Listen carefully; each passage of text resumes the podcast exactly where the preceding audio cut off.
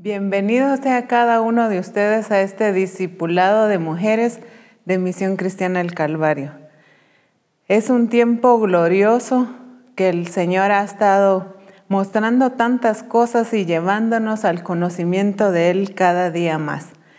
Y qué lindo saber y es tener la certeza del Señor, que el Señor se ha determinado con las mujeres de Misión Cristiana del Calvario que Dios tiene un propósito glorioso para Misión Cristiana el Calvario, pero algo muy especial para la mujer de Misión Cristiana el Calvario. Y es tan hermoso saber que como Misión el Calvario creemos en el ministerio de la mujer y lo que Dios se ha determinado y hará a través de cada una de nosotras. Y damos la bienvenida también a cada uno de los varones y amigos que están con nosotros. Y el Padre ha estado hablando a Misión el Calvario eh, acerca del tiempo, acerca de que necesitamos entender los tiempos de Dios. Nos hablaba de cantares, de donde nos habla el Señor del tiempo de la canción ha llegado. Entender, porque muchas veces creemos estar haciendo lo que el Señor nos ha dicho, pero a veces lo hacemos fuera de tiempo. Entonces, nos ha estado hablando de la importancia del tiempo, de conocer el tiempo, no solo de hacer las cosas, sino saber en qué momento hacerlas. ¿Y en qué momento nos hemos atrasado? No hemos estado actuando cuando dice la escritura claramente que los campos ya están blancos, ya están listos. La cosecha ya está lista y no hemos entendido muchas veces que ya es el tiempo, el tiempo de accionar, el tiempo de, de movilizarnos. Y también el Señor nos ha estado hablando acerca de que ya ha sido el tiempo de donde hemos sido pesados. Nos decía que hemos ha puesto la balanza para medirnos, para pesarnos a cada uno. ¿Cuál ha sido nuestro trabajo? ¿Cuál ha sido eh, nuestro estilo de vida? ¿Cuál ha sido eh, nuestro agradar al Señor? ¿Qué tanto estamos realmente cumpliendo el propósito de Dios. Y esa balanza es muy delicada, muy eh, determinante, ¿verdad? Porque no es nuestra medida, sino es la medida que el Padre ha establecido para su iglesia. Entonces, veíamos cuando el apóstol nos hablaba de, de la balanza, ¿verdad? Yo creo que cada uno de nosotros nos vimos de alguna manera faltos, que nos ha faltado realmente y que no hemos estado cumpliendo a cabalidad el propósito de Dios, para lo cual Él nos ha llamado. Y vamos a estar viendo hoy también que el Señor nos ha hablado a través de los discipulados de la sede central acerca de ser protagonistas, que nos necesitamos nosotros entender que es a través de nosotros y determinarnos, cada uno de nosotros, a que sea que Dios va a cumplir lo que ha prometido, pero que sea a través de mí. El apóstol nos decía algo muy fuerte en uno de los últimos reformas y nos decía, el Señor va a cumplir lo que Él ha prometido. Yo no sé si lo va a cumplir contigo, y yo creo que a muchos nos pegaba, ¿verdad? Esa, esa declaración del apóstol, porque realmente si nos ponemos a pensar cómo ha estado nuestro caminar en el Señor, realmente decimos, sí lo va a hacer el Señor a través mío. Es lo que el Señor quiere. Pero ¿qué es lo que nosotros, cómo hemos nosotros estado caminando en el propósito. Y vamos a ver acá en Primera de Corintios 3, 5 al 13, vamos a leer un poquito el día de hoy. un poquito bastante. Y me encantó esta versión porque realmente nos aclara mucho del propósito de Dios para nuestras vidas.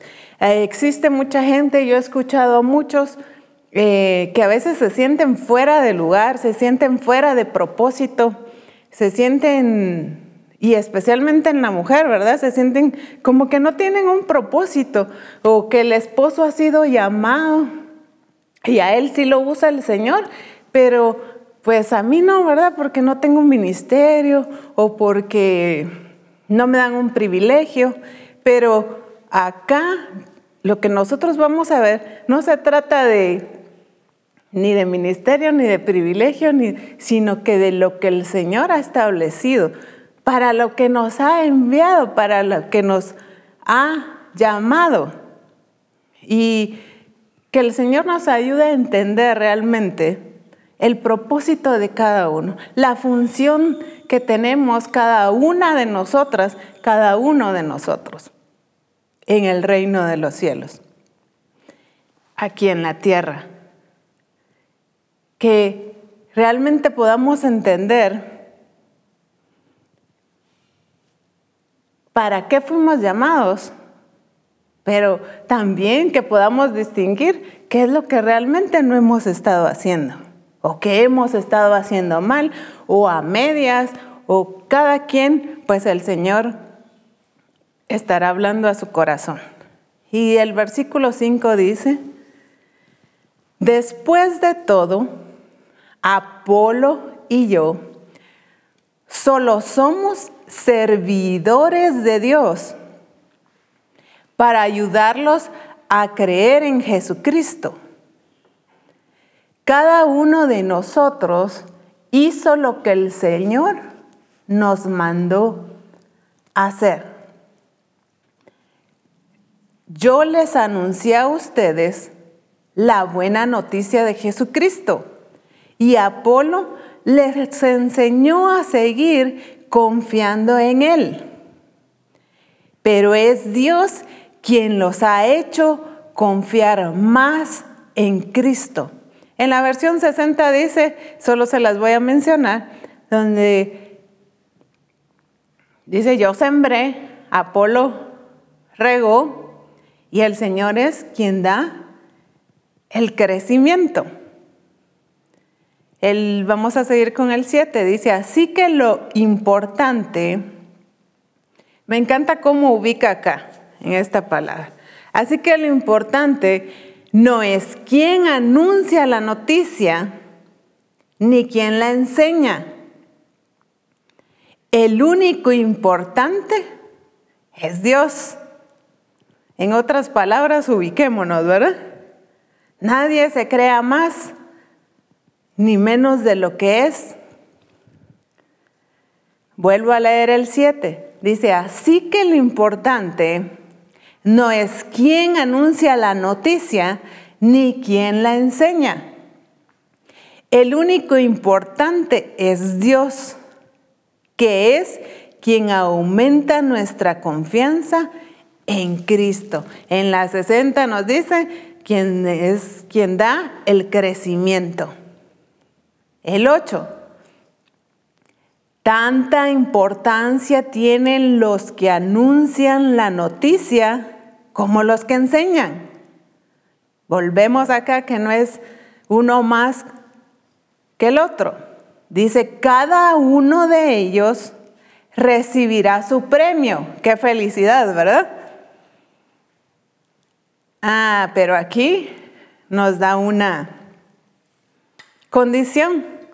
Dice, según el trabajo que haya hecho. Repito el 8, tanta importancia tienen los que anuncian la noticia como los que enseñan. Cada uno de ellos recibirá su premio según el trabajo que haya hecho. Apolo y yo somos servidores de Dios y ustedes son como un campo de trigo como un edificio construido por Dios, del cual Dios es el dueño. El 10.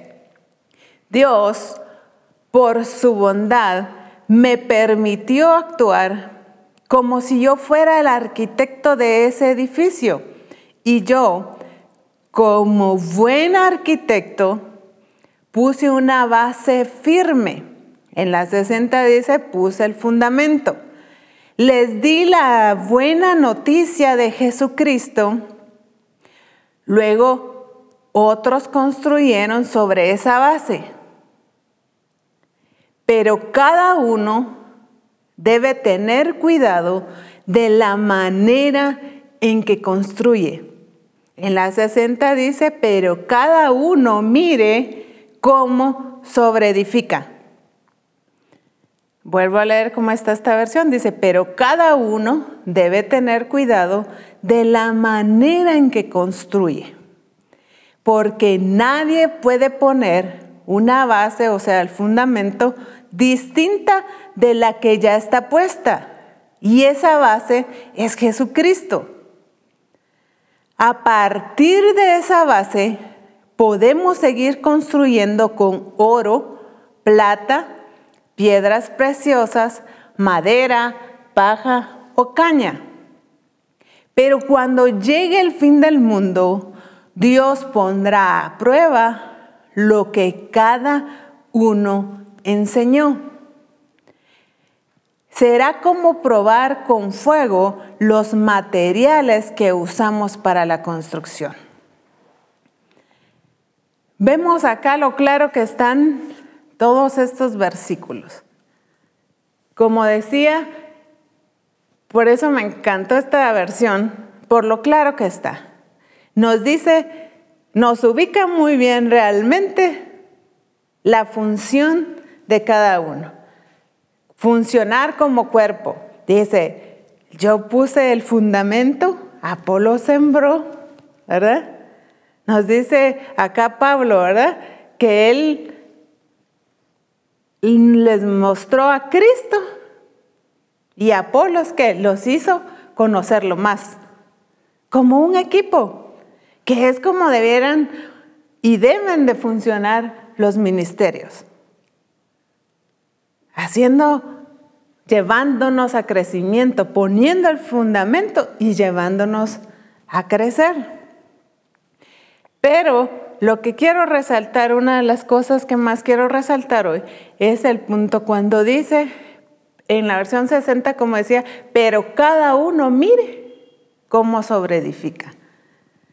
En medio de todo, le da la responsabilidad a los ministros, a los ministerios, a los discipuladores, de enseñar, de poner la base, de dar crecimiento pero nuestra responsabilidad dice a partir de, en el versículo 10,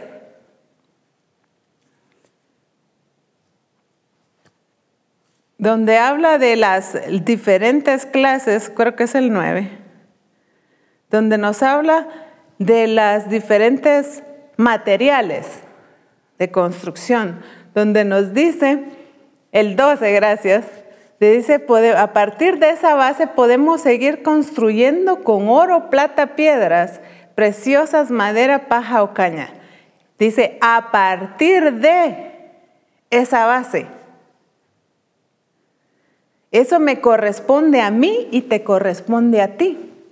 Y nos dice diferentes eh, materiales, unos que duran, otros eh, nosotros acá en Guatemala utilizamos un término, eh, este puro llamarada de tuzas, que es lo que cubre el choclo, el elote, como decía el apóstol, ¿verdad? El maíz.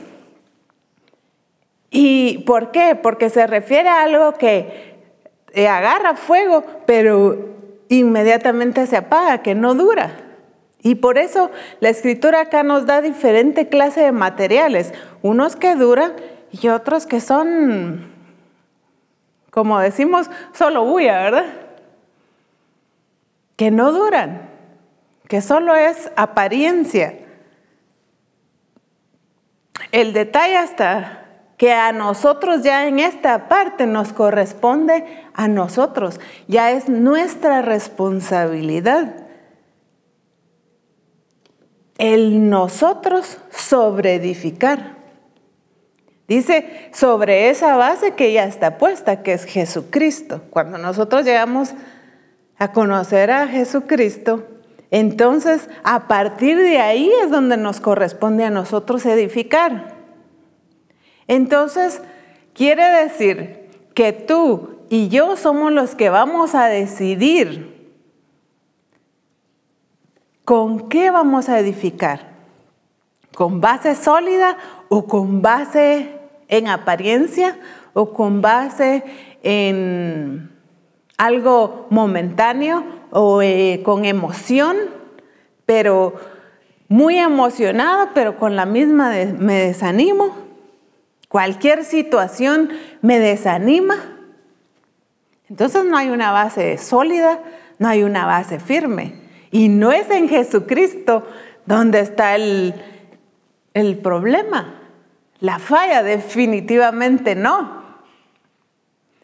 Está a partir de ahí con qué material nosotros construimos. Y eso quiere decir cómo nosotros buscamos nuestro crecimiento, cómo nosotros nos conducimos en nuestra vida cristiana, en nuestra vida en Cristo. ¿Cuál es nuestro estilo de vida?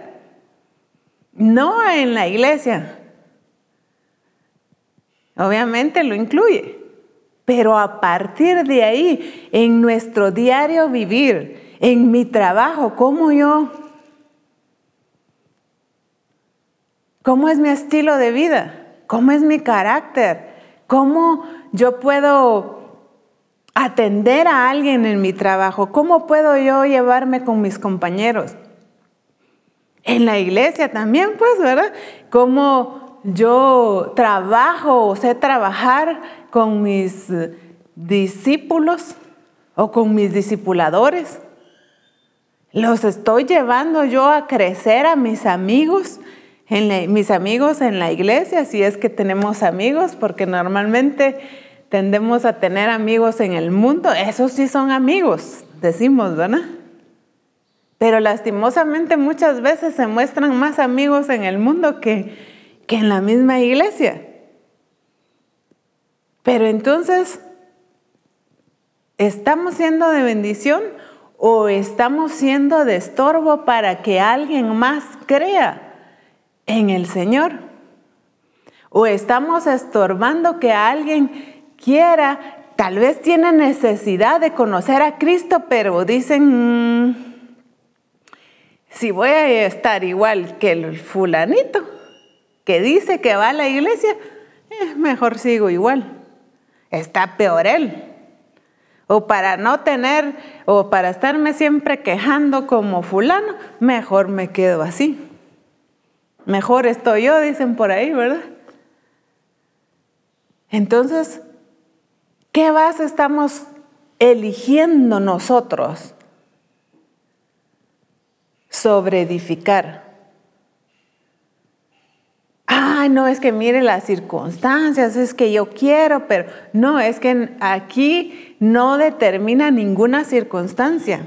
Es mi decisión que yo me deje influenciar por las circunstancias es diferente.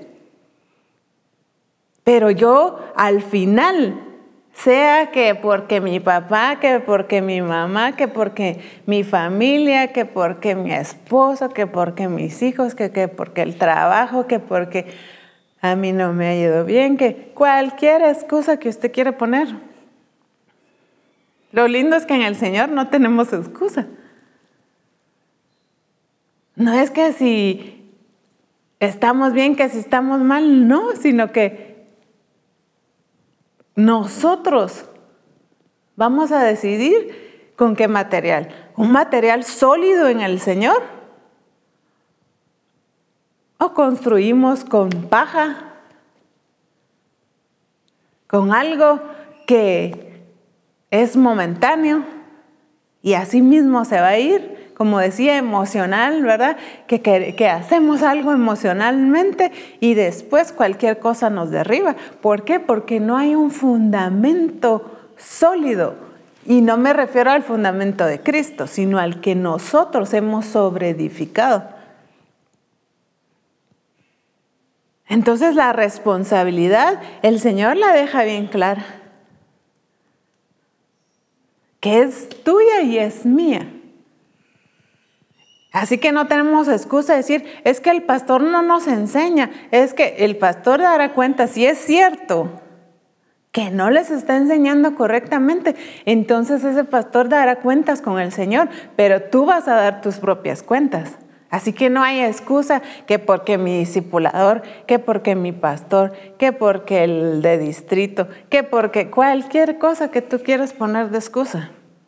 El único responsable eres tú y soy yo. De con qué material sobreedificamos. ¿Qué material nosotros realmente escogemos para vivir nuestra vida?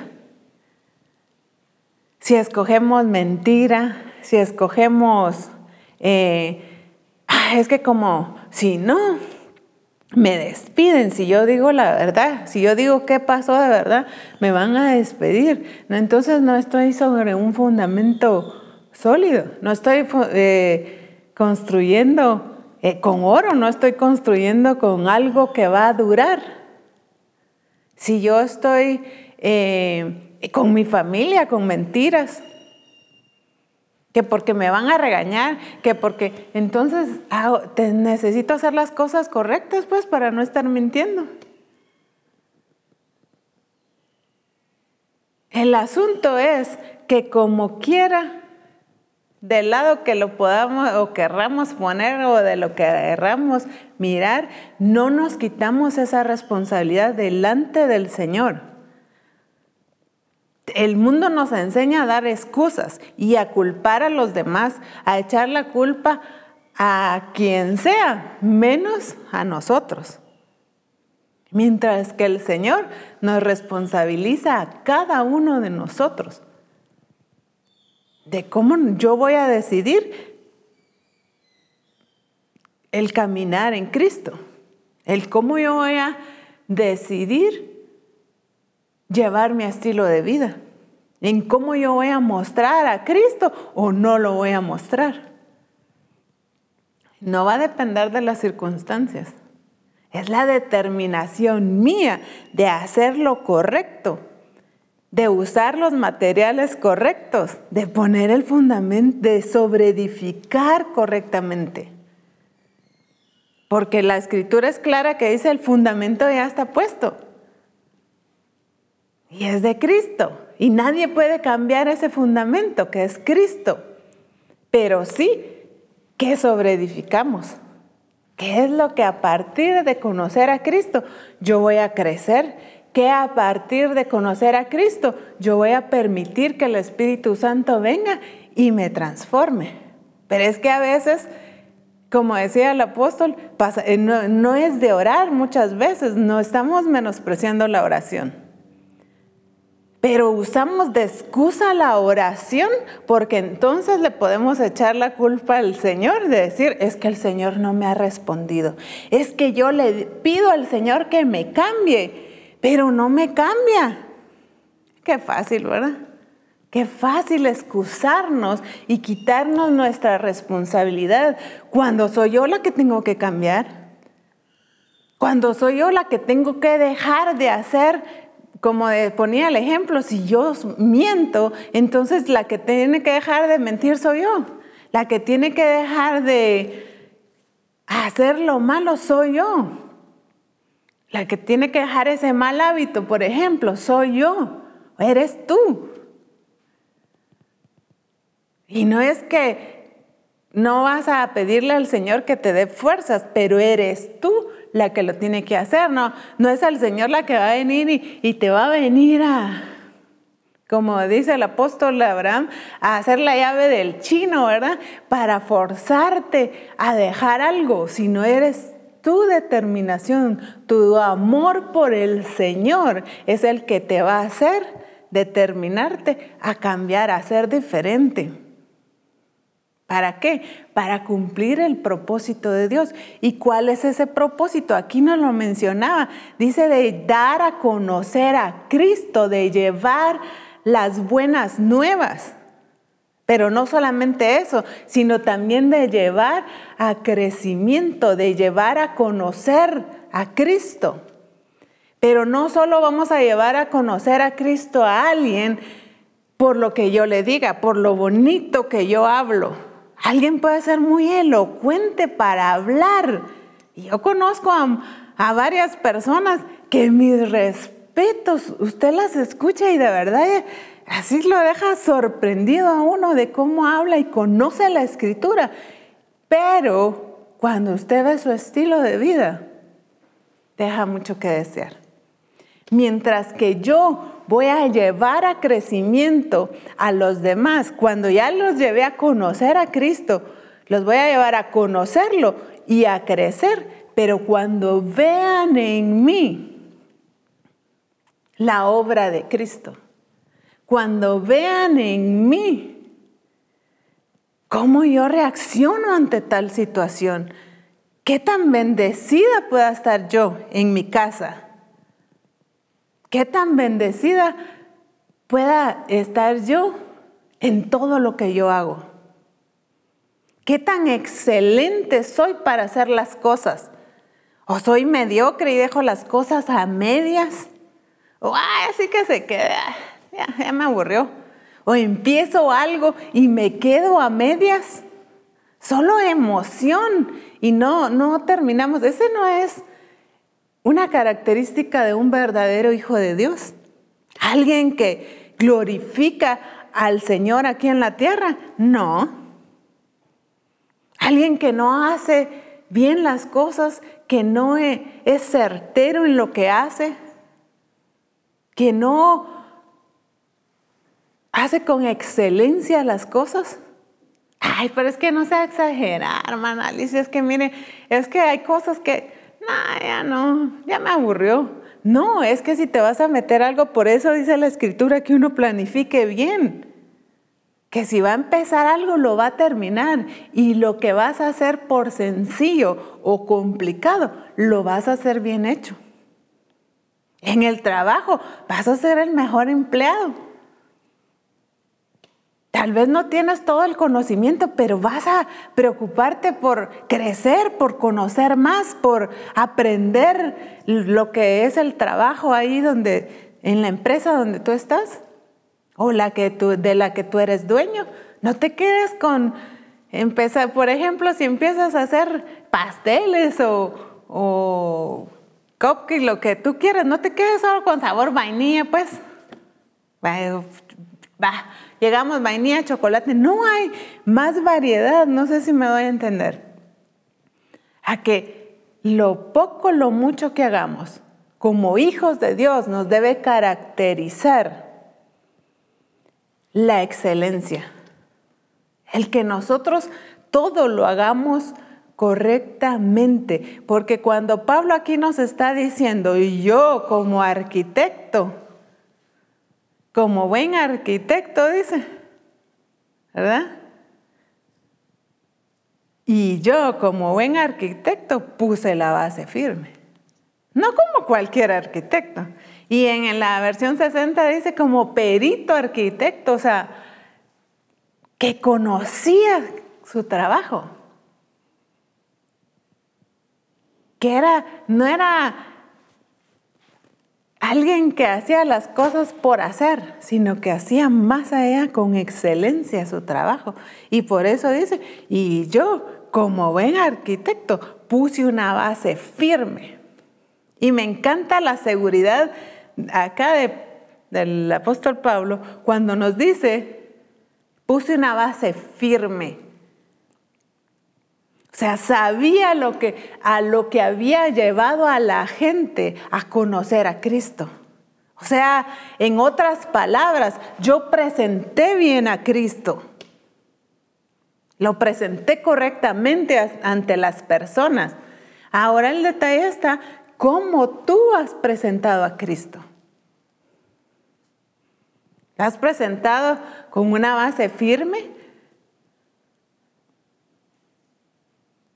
¿Has llevado a crecer a las personas? ¿O les presentaste a un Cristo que has escuchado, pero cuando ya vieron tu estilo de vida, entonces ya no los llevaste a crecimiento? Entonces posiblemente los alejaste. Entonces, en vez de ser de bendición y de cumplir el propósito de Dios, entonces nos volvemos un instrumento del enemigo en vez de ser instrumento del Señor. Porque en vez de estar llevando a conocer a la gente, lo estoy llevando a que tengan resistencia, a que ni siquiera les interese conocerlo, porque están viendo nuestro estilo de vida. Está serio, ¿verdad? Éxodo 34, 27.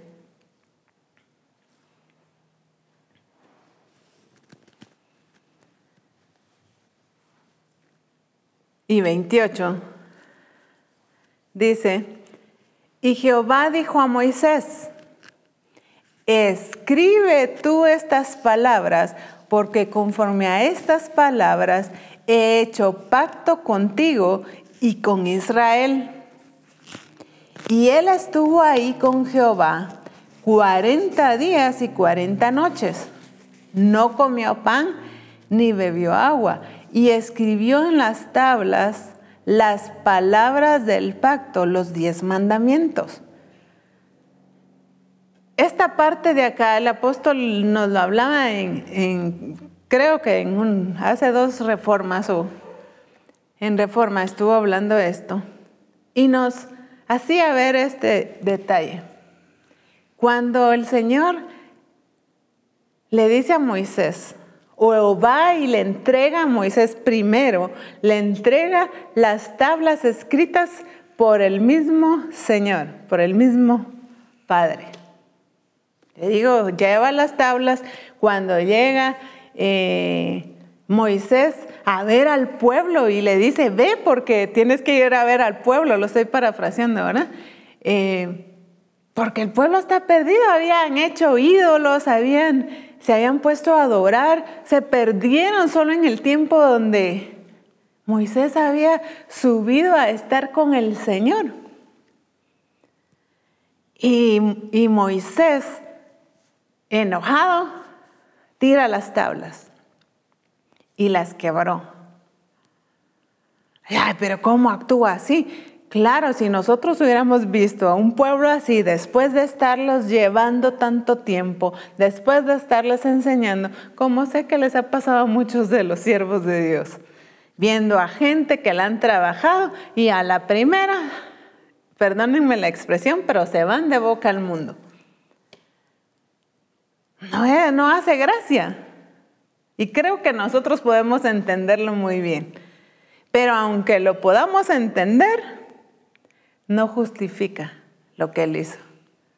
Así como no justifica muchas veces nuestra actitud. Aunque podamos decir, es que yo tengo razón, es que yo tenía la razón en esta situación. Pudiste haber tenido la razón, pero no te va a justificar que tú actúes de una mala manera. Ahora el detalle está acá, que es el que quiero resaltar, es que ya acá en el, versículo 27, acá del 34, dice, y Jehová le dijo a Moisés, escribe. La primera vez él se las dio escritas por él. La segunda, voy a decirlo así, le dio chance. Pero ya no se las dio escritas. Ahora le tocaba a él escribirlas.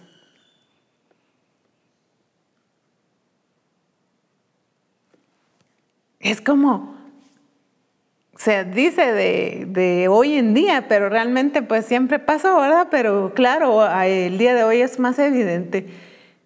¿Cómo los papás ahora le hacen todo a los hijos? hacen algo, ay, y, por solo lo regañan, ¿verdad? ¿Por qué botaste? Pero ahí están limpiando. En vez de decirle, bueno, fue un accidente, lo botaste, o por el descuido, o por estar corriendo, o por no fijarte, lo botaste, pero ven, trae un trapo y lo limpia. Si es muy pequeño, pues decimos, bueno, lo limpiamos entre los dos.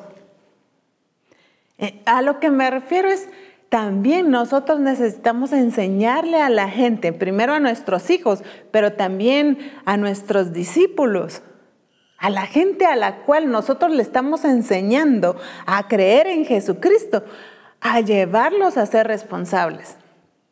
Aquí el Padre nos da una lección tremenda porque ahora le dice, escribe tú estas palabras. Ya después, ya de último, en, el 28 dice, y escribió en tablas las palabras del pacto. Y encima de todo, le tocó otros 40 días de ayuno, porque dice que no comió ni pan ni agua. O sea, ¿qué quiere decir? ¿Está bien? No, pues sí, pero de todos modos tuvieron las tablas y hoy en día tenemos los 10 mandamientos, claro. Pero si ya los tenía escritos por el mismo Padre, ahora le tocó ahora a él hacerlo. Aquí el, el Padre no, voy a utilizar una palabra que espero que me dé a entender, el Padre no alcahueteó, no consintió aunque entendía que el pueblo o las razones que Moisés pudo haber tenido para estar molesto, que podemos decir es que era justificable. Era un pueblo perdido adorando con todo lo que Moisés les había enseñado. Todo lo que habían visto al Padre hacer por ellos y se van ahí a adorar a la primera oportunidad que tuvieron. Por muy justificable que suene, pero el Señor no iba a probar algo que no estaba correcto. Entonces, tampoco, sino que actuó con amor también, ¿verdad? Tampoco lo, lo, ¿qué? Lo castigó y le dijo, bueno, ya no lo voy a hacer a través de ti. Pueda que algunas veces sí llegue a ese punto. Pero acá Dios todavía tuvo misericordia de hacerlo a través de él. Nada más que ahora le tocó hacerlo a él. Hacerse responsable. Así como nosotros debemos aprender a ser responsables, que era lo que hablábamos anteriormente, a ser responsables de nuestra vida, de nuestro accionar, de nuestras buenas o malas decisiones. Y esto se nos ha hablado mucho y se nos ha hablado anteriormente, pero el Señor te lo quiere recalcar hoy nuevamente. El que aprendamos, porque estamos en un ataque del mundo que te está enseñando, que te está llevando, que te está, todo el mundo te habla de que, de alguna manera, de que le eche la culpa a los demás, de que te quites. Eh, el cuentazo, decimos por ahí, ¿verdad? De que me haga yo el loco, de que me haga el disimulado, el desentendido, de que no tengo yo responsabilidad. Pero en el Señor no nos podemos hacer los locos, mis hermanos. No nos podemos hacer los desentendidos de la responsabilidad que Él nos ha dado, que es sobre edificar sobre el fundamento que es Cristo, sobre nuestro crecimiento, sobre conocer a Cristo, sobre conocerle más a Él. Ya nos corresponde a cada uno. Y por lo tanto no podemos excusarnos de nuestras malas actitudes. No podemos excusarnos de, ay, es que este me enfermó de tanta cólera. No, se enfermó porque no supo controlar su enojo. Se enfermó porque no tuvo control sobre sus emociones. No quiere decir que deje pasar Cuando su hijo haga malcriadezas, hay que corregirlo, claro, según la palabra. O el discipulador o el discípulo. O sea, necesitamos también corregir. No quiere decir que, ay, vamos a dejar pasar todo. Definitivamente no. Porque la palabra nos habla de corregir pero sabiamente, pero llevarlos, que esa corrección los lleve a crecimiento, no a amargarse. Porque muchos pastores tienen a veces a sus discípulos, a sus discipuladores. Ah, es que yo sí los corrijo. No, lo que hizo fue madrearlos, regañarlos, no corregirlos. Entonces esa corrección no los llevó a crecimiento. Y a veces creemos que a nuestros hijos los estamos corrigiendo, no solo los estamos maltratando, solo los estamos regañando, pero no llevarlos a un cambio, no llevarlos a crecimiento. Mientras que la corrección de Cristo lleva a crecimiento, lleva a un cambio. Y es lo que el Señor nos está corrigiendo hoy con amor. Para crecer entendiendo que somos responsables de mi propia vida. Ah, es que yo estoy, yo soy tan enferma porque mi abuelo, mi abuela, porque mi mamá no se cuidó, entonces por culpa de ella yo soy. Sí, puedo tener eh, influencia, no sé cómo es la palabra, no me recuerdo ahorita, genética, por ejemplo. Tengo, puedo tener eh, genéticamente esa influencia de alguna enfermedad.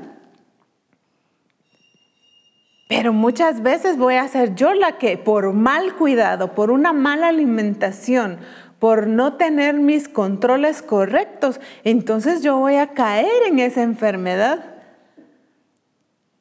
Pero no quiere decir que por genéticamente yo tengo, yo traigo esa enfermedad, tengo necesariamente que padecerla. Y además, el Señor está para sanarnos también si es que ya la tenemos. Pero ¿qué estamos haciendo para salir de esa condición? De la condición de cual la vez pasada se hablaba de la cueva donde hemos estado. ¿Qué, qué estás haciendo para salir de ahí? Ay, es que yo estoy en depresión, o escuchamos, es que la fulanita, el fulanito, está en una depresión y no sale. Es que necesita e, esa persona entender que nadie más la va a sacar de ahí que ella misma. Que el tomar la decisión de levantarse y salir de ahí Nadie va a llegar y venir y sacarla y agarrarla de las manos y salir. Es cierto, podemos llevar y ayudar a alguien para que entienda en el nombre de Cristo cómo salir de esa situación, cualquier situación que sea. Pero entender que solo tú puedes salir de esa situación en la que estás. Es que mira, es que mis hijos me están quitando la vida, tú te la estás quitando sola. Ellos pueden provocar, pueden hacer, pero tú eres la única o el único que se va a quitar la vida, pues. Me refiero a, por enfermarse de cólera, por que no comen del enojo, que cualquier situación. ¿Por qué? Porque yo soy responsable de mi vida, de mi salud, de mi condición de mi búsqueda con el Señor, de mi crecimiento, de cómo y qué material sobreedifico. El asunto es que el Señor nos hace responsables de tanto, tanto de lo que hemos hecho mal a nuestra manera o como creemos mejor, o fuera de tiempo, que es lo que el Señor ha estado hablando, pero también nos hace responsable de lo que no hemos hecho. ¿Cómo así? Si no lo he hecho, ¿por qué me va a responsabilizar? Claro, porque Él ha determinado y nos ha mandado tantas cosas por hacer.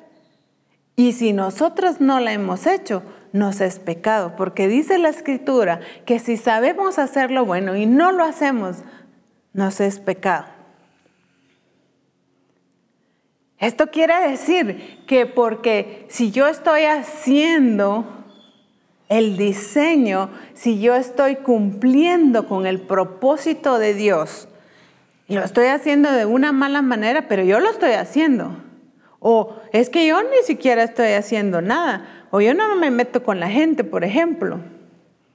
Pues también está mal porque entonces yo no estoy haciendo nada, no estoy haciendo lo que me corresponde hacer, lo que debería de hacer. Entonces, si lo hago mal o no lo hago, yo no estoy cumpliendo con el propósito de Dios.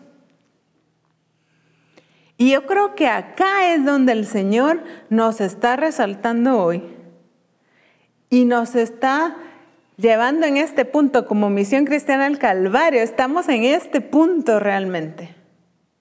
En este punto hemos estado donde hemos escuchado tanta palabra, tanta revelación. El Señor nos ha estado hablando tanto. Nos ha estado corrigiendo, nos ha estado eh, levantando, nos ha estado ordenando. Pero acá en este punto, donde no nos hemos quedado en un, en un impasse, muchos de nosotros,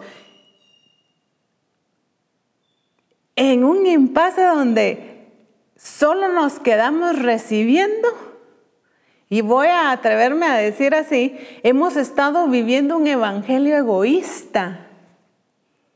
Obviamente no es el verdadero evangelio, ¿verdad? Pero hemos estado viviendo un evangelio egoísta que todo es para mí. Que la bendición es para mí. La revelación que el Señor es lo que el Señor da para mí. Y sí es para nosotros. Pero ¿para qué? No para que tú digas, ay, tan lindo el Señor. Ay, es que el Señor, ¿cómo me ama? Es que yo soy de sus preferidas. Ay, es que no es para eso. Definitivamente es para que tú y yo seamos transformados. Pero ¿para qué me va a llevar a transformar a mí?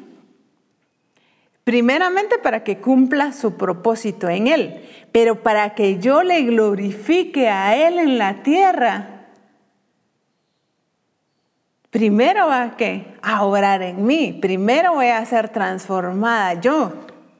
Pero ¿para qué? O sea, ¿cuál es el propósito? Y ahí es donde muchos se sienten perdidos y, sin qué hacer. Y no encuentran que su lugar y están buscando en la iglesia, es que están buscando privilegio y no es eso.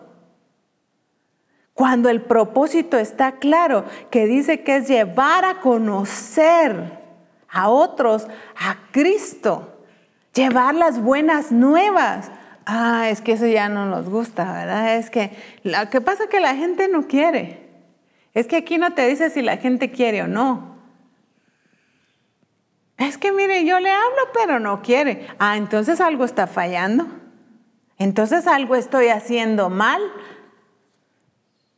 Entonces tal vez estoy haciendo una parte bien, pero no estoy haciendo en su totalidad correctamente. ¿Por qué? Porque no estoy alcanzando el propósito.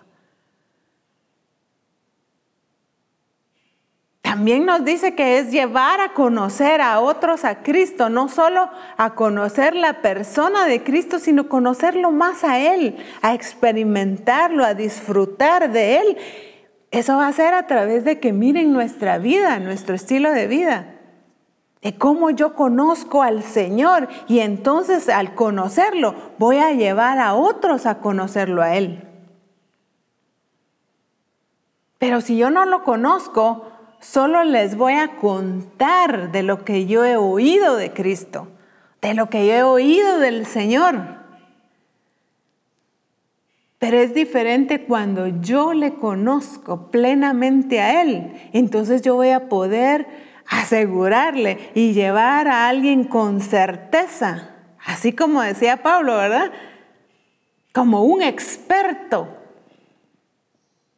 como un perito arquitecto Entonces, así como peritos arquitectos, vamos a poder llevar a otros y poner ese fundamento correcto en las personas a conocer a Cristo.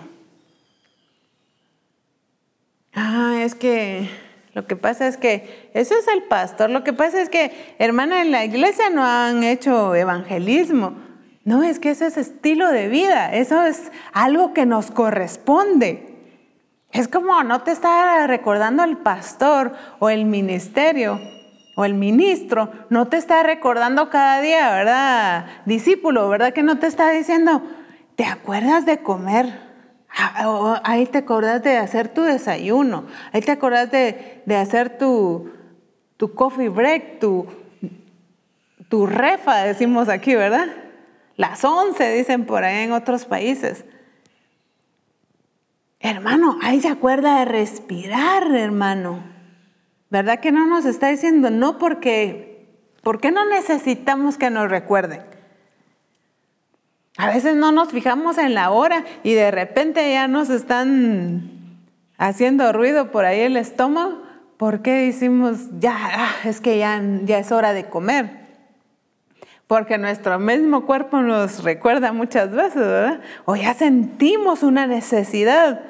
¿Por qué? Porque es algo natural del cuerpo.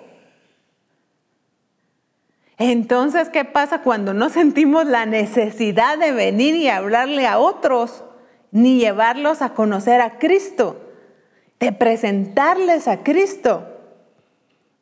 Entonces no es algo natural en nosotros, entonces no se ha hecho parte de nosotros. Ah, dijera alguien por ahí, está el detalle. Entonces no, no hemos entendido realmente cuál es nuestro propósito.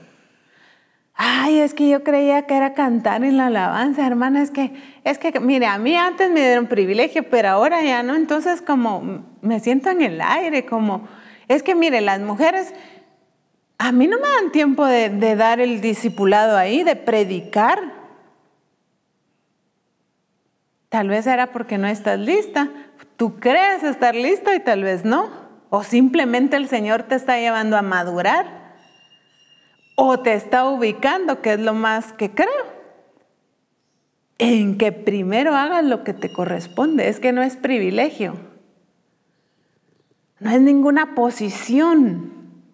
Si el Señor te ha puesto en una posición, en un privilegio, gloria a Dios, pero eso es y no voy a minimizar, pero ese es secundario a esto, que es el propósito principal que el Señor nos ha dado, llevarlo a, llevar a conocer a otros a Cristo, presentar las buenas nuevas.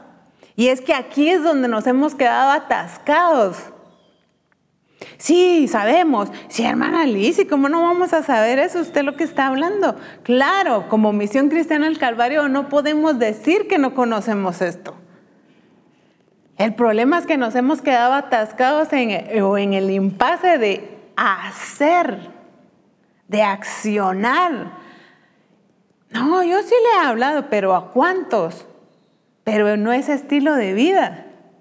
Es como compramos una crema, tal vez la maravilla que nos ofrecen, la mágica para quitar arrugas o qué sé yo, para hacer milagros, ¿verdad?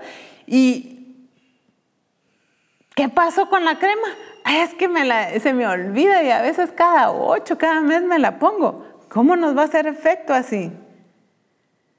Y así queremos hacer, ¿verdad? El propósito de Dios lo queremos hacer de esta manera, que nosotros solo cuando de verdad vemos a alguien que necesita o cuando el pastor nos está mandando a, predicar o nos pide cuentas a tal vez a quién le hemos hablado, ah, entonces hoy sí le voy a ir a hablar, no, porque no es nuestro estilo de vida, o sea, no hemos entendido nuestro propósito.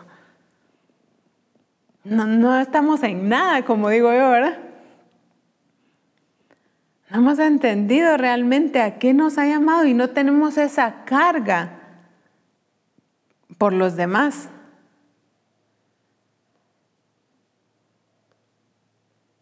Jesús conocía su propósito y vino a cumplirlo. Hizo todo conforme a lo que el Padre le había enviado a cumplir. Vino a ejecutar y fue certero en todo. No hizo nada fuera de tiempo. Dio a conocer al Padre y su voluntad. Al que tenía que sanarse, no. Al que tenía que hacerlo libre de espíritus malos, los hizo libres. Él vino a cumplir el propósito. En primer lugar, conocía su propósito. Pero no se quedó en conocerlo. No al venir al mundo se distrajo en las diferentes situaciones en que tenía que trabajar, en que tenía que llevar sustento a la casa, en que de qué, iba a comer y que no se envolvió en, en las situaciones, en el funcionamiento del mundo. Él no se envolvió en eso. Él no se distrajo Ah, incluso ni en el ministerio. Que algunas veces pasa, ¿verdad? Estamos en el ministerio, pero se nos olvida realmente el verdadero propósito. Estamos en activismo muchas veces. Pero Jesús no. Jesús no lo de nada, ni nadie lo desvió del propósito. Él fue certero en todo lo que hizo. Y él no se desvió ni se perdió en el propósito. Como muchas veces nosotros estamos perdidos. Estamos o no nos hemos dado cuenta. O a veces, pues claramente nos hacemos los desentendidos. Es que sí, sí sabemos. No me dejará mentir cada uno de ustedes. No es que no sepamos esta parte. No, no es que no sepamos cuánto se nos ha hablado, cuánto nos ha hablado el Señor de esto. Pero nos quedamos, ala, sí, no, sí lo vamos a hacer, pero volvemos a la misma. Volvemos a, a no hacerlo. Y el Señor ha hablado de tantas cosas y por eso el Señor hablaba de que ha puesto la balanza de quién sí realmente está haciendo y de quién no. Y aquí no hay de que vamos a engañar la pesa como salen algunos memes, ¿verdad? De que está pesándose y con el pie sosteniéndose afuera de la, de la balanza, de la pesa, para pesar menos. En el Señor no podemos hacer chanfle, no podemos hacer trampa, no podemos hacer nada. ¿Por qué? porque a él no lo podemos engañar. Al pastor le podemos echar cuento de que eh, pastor o apóstol yo he hecho, yo le he hablado a la gente, pero ¿dónde están? Mire, yo he traído tanta gente, ¿y dónde están? Tal vez llegaron, pero no se quedaron. ¿Por qué? Porque no los llevamos a crecimiento, no los llevamos a, a solidificarse. Entonces no estamos en nada. Entonces no hemos entendido. Es diferente, ¿verdad? O otros ni siquiera hemos llevado a nadie. Ni siquiera hemos alcanzado a nadie. Pero qué rico, ¿verdad? Y es que el Señor ha orado en mí. Gracias a Dios por eso y me alegro. Pero ese no es el todo. No para eso te ha llevado a conocerle a Él, te ha alcanzado a ti, para que tú y yo llevemos a otros a conocerle a Él. Pero no para que nos quedemos, sí, sí, claro, y que nos sintamos mal porque no hemos hecho, y Señor, perdónanos, pero mañana ya se nos olvidó. Y volvemos a la rutina y volvemos a no hacerlo, porque no es un estilo de vida en nosotros. Juan 4:34 dice, Jesús le dijo, mi comida es hacer lo que Dios quiere porque Él es quien me envió. Estaré satisfecho cuando termine el trabajo que Él me dio. Juan 4:34 en la PDT. Vuelvo a leerlo. Jesús dijo, mi comida es hacer lo que Dios quiere porque Él es quien me envió. Estaré satisfecho cuando termine el trabajo que Él me dio. Mi comida, dice ahí claro, mi comida es hacer lo que Dios quiere. ¿Qué está hablando acá cuando nos pone como referencia mi comida? ¿Por, qué nos pone como referencia la comida? ¿Qué es la comida para nosotros? La comida es necesidad para nosotros. Para algunos más necesidad que para otros, ¿verdad? Pero dice, mi necesidad es hacer la voluntad del Padre. La comida es la que nos llena, la que nos satisface, la que nos da fuerza, la que nos sustenta, lo que nos llena de vida. Porque a algunos nos pasa, ¿verdad? Que ya se nos pasó la hora de comer y nos sentimos algo chuecos, nos sentimos débiles, nos sentimos algo con, algunos ya nos agarra el tembleré que decimos por ahí, ¿verdad? O sea, ya empezamos a, el cuerpo mismo empieza a sentir ya la ausencia de comida. Ya empieza a sentir debilidad, ya no duele la cabeza. ¿Por qué? Porque la comida es fortaleza, porque es vida. Y eso significaba para Jesucristo hacer la voluntad del Padre, tal cual el Padre le había dicho. No por lo que él quería, ah, hoy solo voy a hacer esto. Eh, sí, tengo que hacer esto, pero yo voy a escoger. No. El Padre vino a hacer, o perdón, Jesucristo vino a hacer como el Padre le había dicho que hiciera. Y eso era la satisfacción de Jesucristo. ¿No te has puesto a pensar por qué a veces en tu vida no te sientes satisfecho por más que trabajas, por más que intentas hacer algo? Viajar, que alegre viajar y si lo puedes hacer buenísimo, pero regresas y vuelves a sentir ah, tal vez ese vacío, algo. Ah, es que es porque no estás haciendo lo que te corresponde. Es que no estás siendo satisfecho haciendo lo que el Padre te ha mandado hacer. En primer lugar, en Cristo no hay cabida para sentir un vacío, para sentir un algo que me falta, entonces no le he conocido. Es que estamos buscando en otro lado llenar un vacío, tal vez en nuestro corazón. A veces lo buscamos en una persona y por lo general lo buscamos en la persona equivocada. Pero incluso aunque encontremos la persona correcta, tampoco en esa persona está la respuesta de que nos llene ese vacío. ¿Por qué? Porque eso solo lo llena Cristo. Y cuando nosotros le conocemos a Él, entonces solo en Él lo tenemos todo, estamos completos. Entonces no hay cabida a, a un vacío, pues.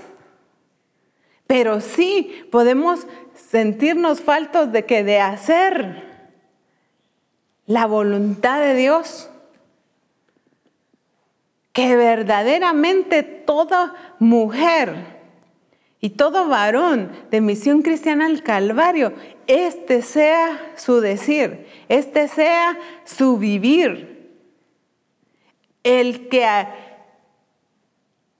nuestra comida, que nuestra necesidad, lo que nos llena es hacer lo que Dios quiere, porque Él es quien nos ha enviado y que podamos decir, estaré satisfecho cuando termine el trabajo que Él me dio.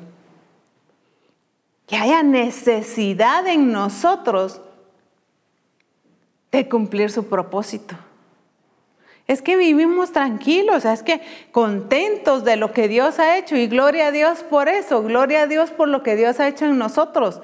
Pero la verdad no, no deberíamos de estar tranquilos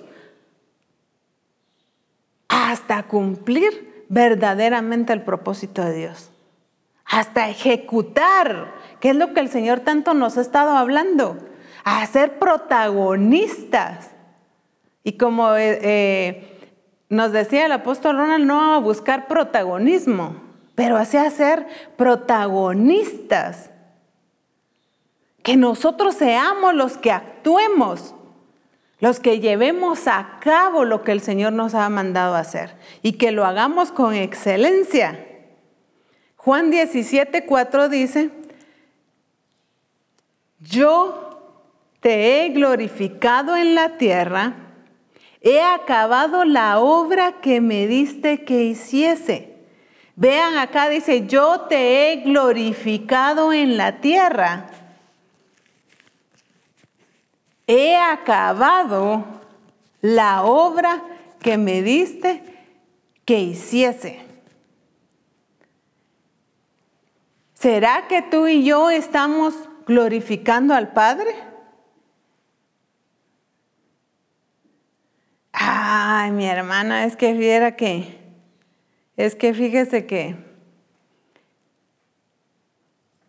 Dice acá claramente que Jesucristo glorificó al Padre en la tierra.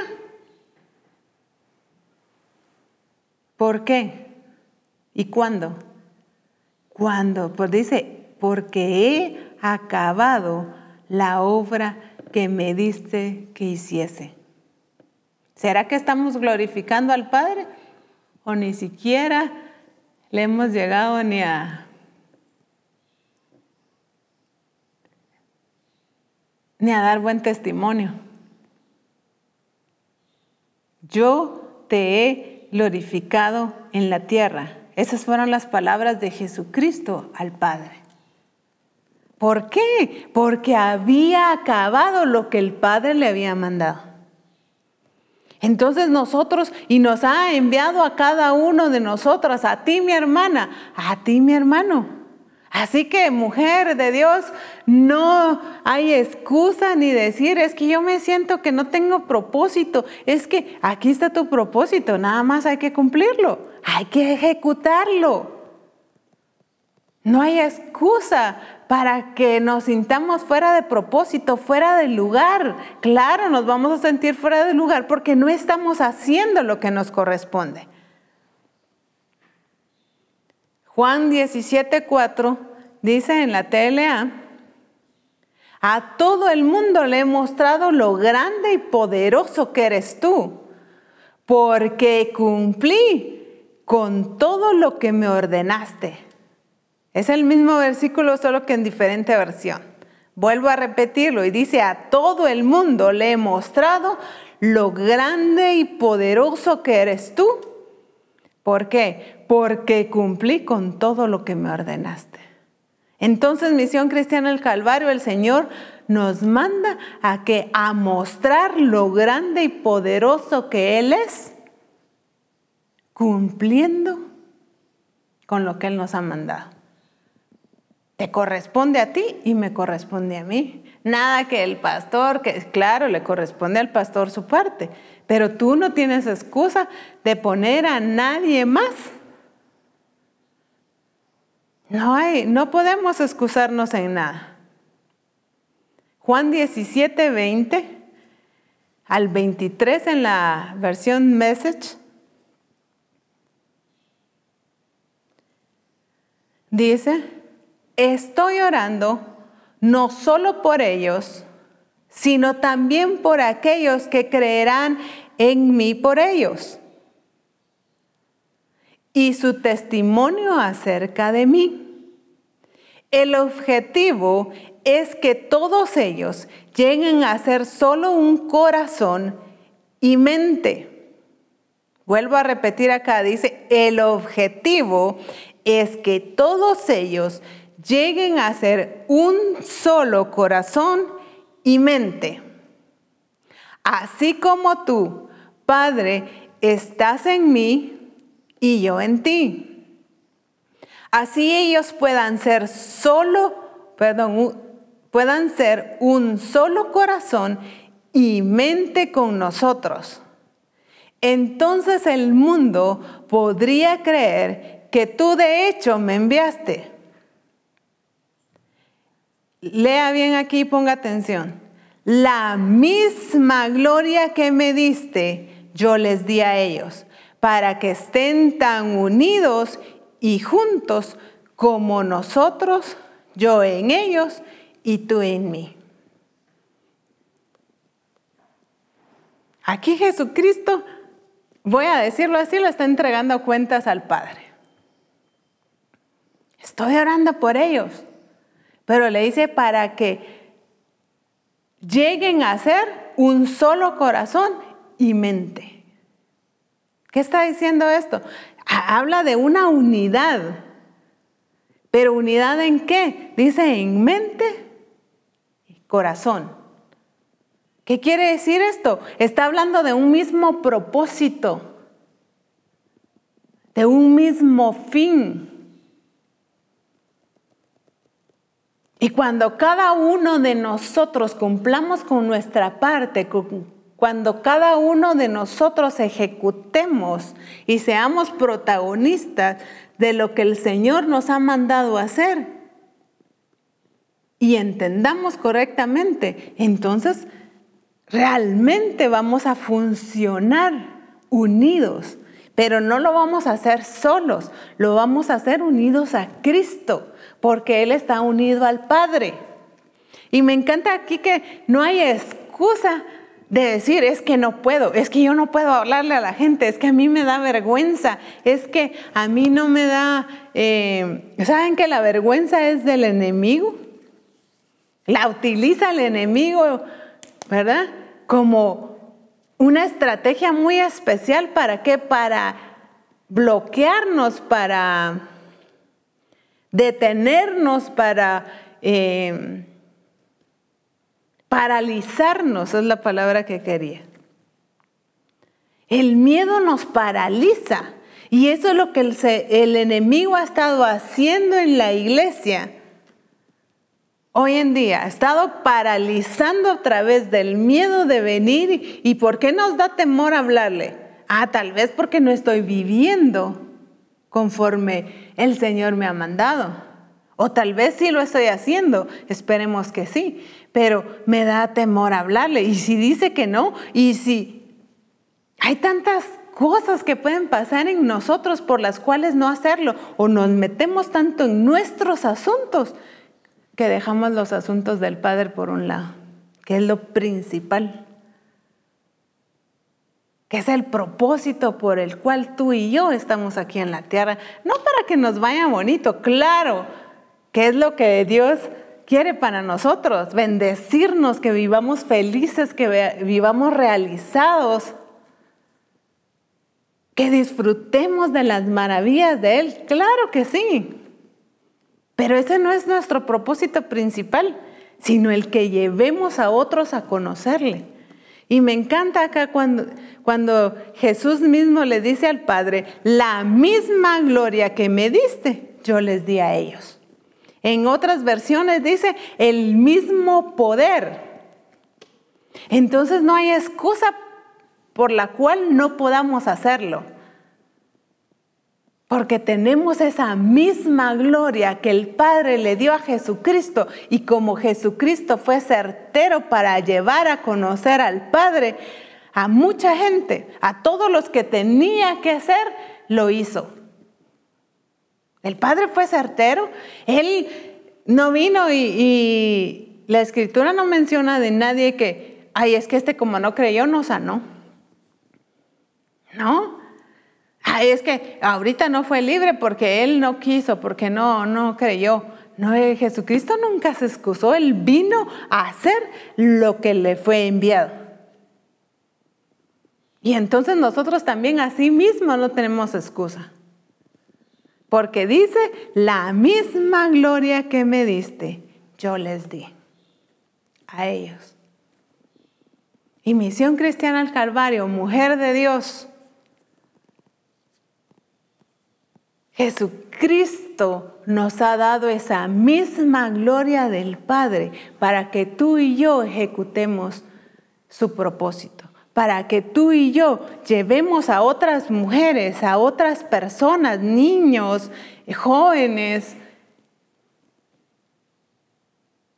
varones que los llevemos al conocimiento de Cristo. No porque, ay, es que a mí no me han dado un ministerio, a mí no me han nombrado, no porque a mí no me han dado una función. No, no es eso, sino es el propósito. Como decía aquí, no es ministerio, no es por ser hijo de Dios, tienes, hija de Dios, tienes este propósito. Y todos lo tenemos, que es llevar a otros al conocimiento de Cristo. La misma gloria que el Padre le dio a Jesucristo es la que tú y yo tenemos para cumplir su propósito.